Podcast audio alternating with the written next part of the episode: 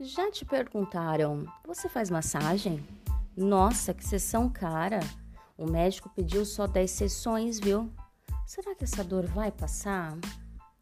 Você já se perguntou: me tornei fisioterapeuta e agora? Será que eu vou ganhar bem?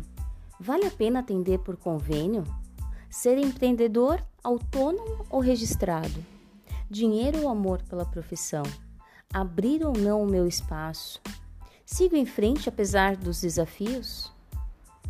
Bem, gente, eu sou Tamara Cardoso e nesse podcast você vai encontrar histórias do cotidiano de nós, fisioterapeutas. Sejam muito bem-vindos.